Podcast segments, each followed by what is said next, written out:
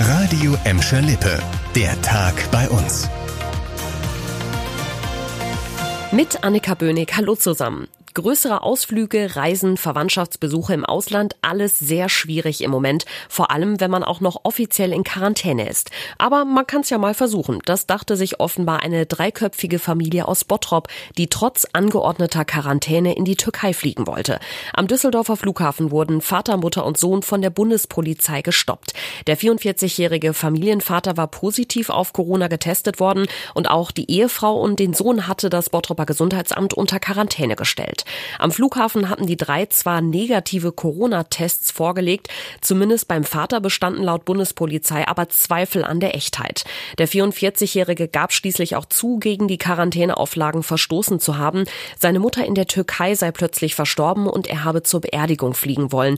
Daraus wird jetzt nichts. Die Familie wurde zurück nach Bottrop geschickt, mit der Auflage, sich zu Hause sofort in Quarantäne zu begeben. Der Pieks, der im Zweifel Leben retten kann. Ab heute wird er auch in den Bottropper Krankenhäusern verteilt. Im Knappschaftskrankenhaus in Vonderort ist die erste Impfaktion gegen das Coronavirus gestartet. Allein heute am ersten Tag haben rund 70 Ärzte und Pfleger den Arm freigemacht, die direkt mit Covid-19-Patienten zu tun haben. Morgen sollen weitere 100 folgen. Auch im Bottropper Marienhospital und im Antonius-Hospital in Kirchhellen sollen bis Donnerstag alle Mitarbeiter der am meisten gefährdeten Gruppe die erste Impfdosis bekommen. In den fünf Kliniken von St. Augustinus in Gelsenkirchen und Gladbeck ist zwar auch alles startklar, allerdings sei bisher noch kein Impfstoff da, hat uns ein Sprecher gesagt. Er hofft, dass es im Laufe dieser Woche losgehen kann. Einige von euch dürften gestern Morgen auf der A2 zwischen Gelsenkirchen und Gladbeck in einem dicken Stau gestanden haben.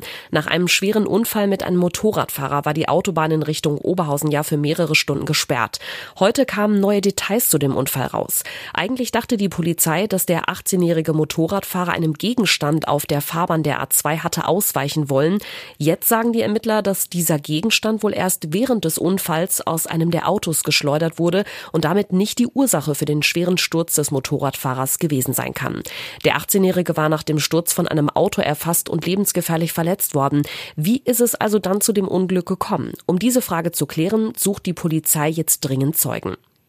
Mehr Homeoffice, das könnte ein Mittel sein, um die Corona-Zahlen endlich in den Griff zu kriegen. Auch die Gladbecker Bürgermeisterin Bettina Weiß, gerade übrigens selbst mit einer Corona-Infektion in Quarantäne, schließt sich jetzt dem Appell von Politikern an. Wo immer es geht, sollten Gladbecker Unternehmen ihren Mitarbeitern ermöglichen, von zu Hause aus zu arbeiten. So gibt's nicht nur weniger Ansteckungsgefahr im Büro, sondern auch in Bussen und Bahnen auf dem Weg zur Arbeit. Und die Gladbecker Stadtverwaltung geht mit gutem Beispiel voran.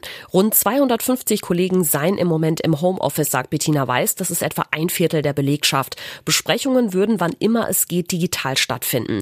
Dass solche Mittel auch dringend nötig sind, zeigt auch der Blick auf die aktuellen Zahlen. Mit knapp 221 hat Gladberg auch heute wieder den mit Abstand höchsten Inzidenzwert bei uns.